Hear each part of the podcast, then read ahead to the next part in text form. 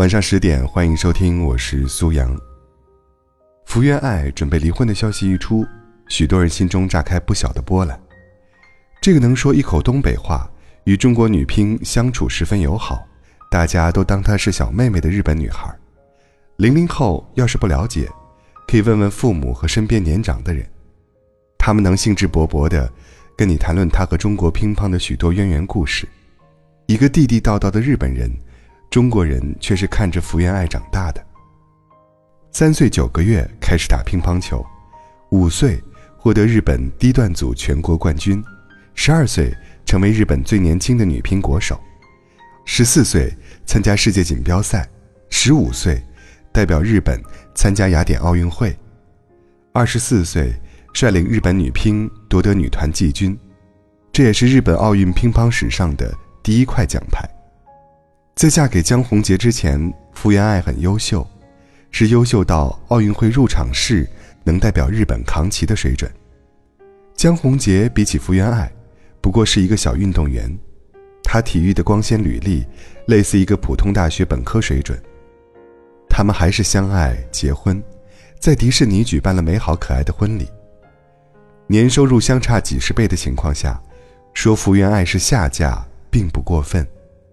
但是福原爱说，江宏杰对她很好，自己喜欢喝奶茶，他就会天天送珍珠奶茶给她喝。她无视了江宏杰的一无所有，把对他好这个变量当做衡量婚姻的全部。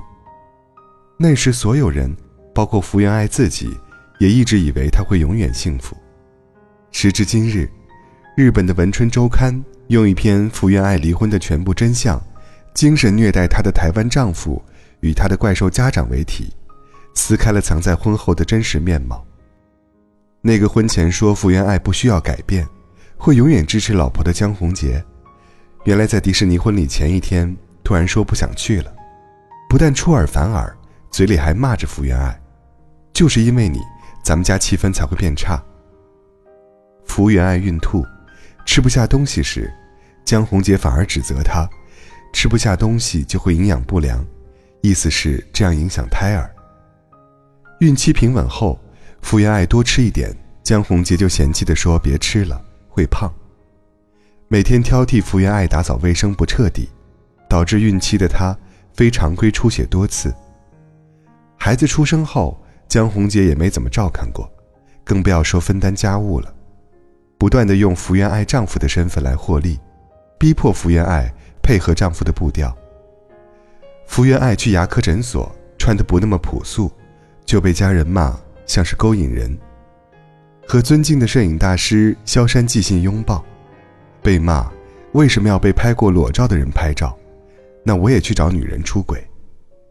江宏杰的家庭也一言难尽，婆婆直接说福原爱就是家里的生财之道。江宏杰的姐姐借福原爱出道敛财，并公开福原爱的私密照。福原爱颇有微词时，被狠狠指责。还是那句话，是你让这个家的气氛变差了。我很难想象那个时候的福原爱是怎么熬过来的。还记得电视台播放过福原爱小时候打乒乓球的样子，胖嘟嘟的小脸上挂着泪珠，哭着也要坚持抓着拍子打下去。那是所有人对这个女孩好感的开始。一张娃娃脸下。是坚定的内心，他的付出后来也有了回报。乒乓球给了他最丰厚的勋章和最强大的独立资本。但是爱情，却不是付出就有回报的。他始终都不明白。以前的综艺节目里，福原爱说：“江宏杰去外地打比赛，不知道什么时候才回来，我就睡在过道上等他回来。如果他早上回来。”我就四点起来做好早餐。但是付出没有换回感恩和温柔。一个日本女人在台湾带着孩子，面对这样的丈夫和家庭，孤军奋战。福原爱的婚姻，心疼之余，也带给很多女孩反思。有时候我们终须知道，感情是感情，事业是事业，而婚姻是另外一码事。婚姻中的经营不像是体育运动。苦练一万天就有进步，它更是一种细枝末节的观察，和及时矫正的果断。综艺节目中，王楠和福原爱的一段对话很有意思。福原爱说：“江宏杰连他买本本子都要干涉，他连买一本本子的自由都没有。最后，他气得不买了。气得不买了。”王楠不可思议地说：“那你不是输了吗？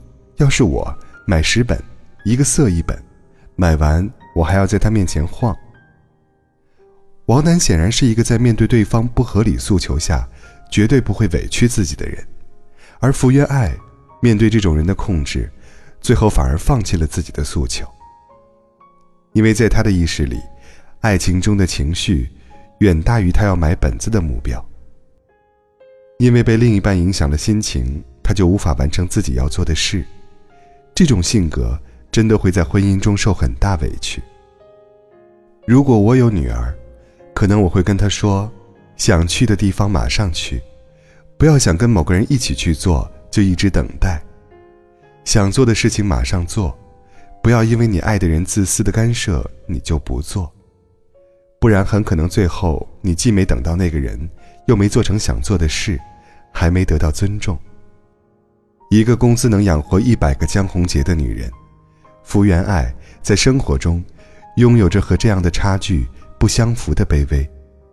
与其说是卑微，不如说是太过善良。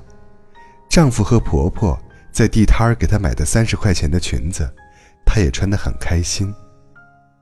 但这样为对方着想的婚姻，换来的却是被婆婆讽刺摇钱树，被小姑骂毁气氛。不是每个人都懂得知恩图报，婚姻中保留自我，比无底线的付出更重要。因为婚姻的目的，不是迁就和维系。是成为更好的自己。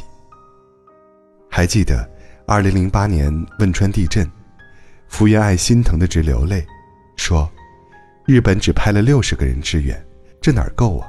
我也去吧，我去了就是六十一个人了。”之后，他一直找机会为灾区募捐，还在 NHK 帮助下录制了为中国募捐加油的宣传片。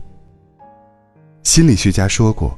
在婚姻中，女人超出常人的同理心，常常会让自己自食苦果。爱一个人，善良对他错了吗？他想不明白。这样的善良，也让他把婚姻拖到了现在。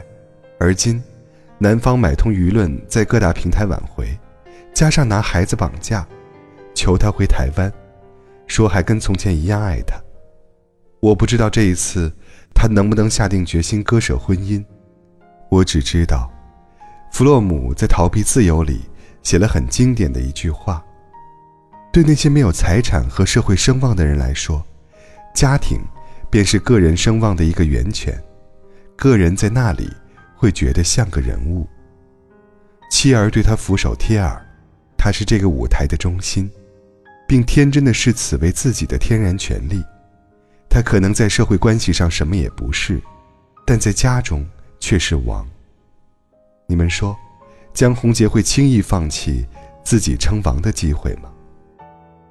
还记得福原爱上一次日本综艺节目的时候，他说：“请大家尽量不要在他女儿面前透露她曾经是一个乒乓球运动员。”主持人不解地问：“为什么？”福原爱露出狡黠的微笑。十几年后。我们一家去温泉旅馆度假，看到休息室里的乒乓球桌，我的女儿肯定会摩拳擦掌。妈妈，让你见识一下我的球技。然后被我三两手打到惊讶的说不出话。我特别期待她的表情。这是我看到所有福原爱的小故事里最喜欢的一个，现在看来也最难受，因为这个故事里保留了福原爱生命里。最美好的东西，她拥有的幸福家庭和让她骄傲的事业。你不知道吧？妈妈曾经可是一个很棒的人呢。这是他心甘情愿回归家庭的甜蜜，也有他对自己那段意气风发的怀念。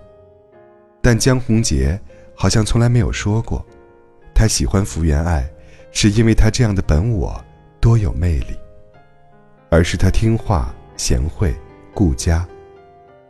不知道现在生活的琐碎，和这一地狗血，是否还能让他脚下如初？但我真的很希望他能想清楚，她是一个好妈妈、好妻子，但也别忘了曾经那个闪闪发光的自己。福原爱能成功离婚吗？尽管所有人都希望她离开不幸的婚姻，可是个中的羁绊还需要他自己理清和定夺。比赛可以不服输，婚姻的输，你得服啊。因为承认输了，你才能获得中场休息，利用这样的间隙，好好看看自己。可能突然会发现，原来这不是我疏于练习的结果，而是本来球拍就是坏的。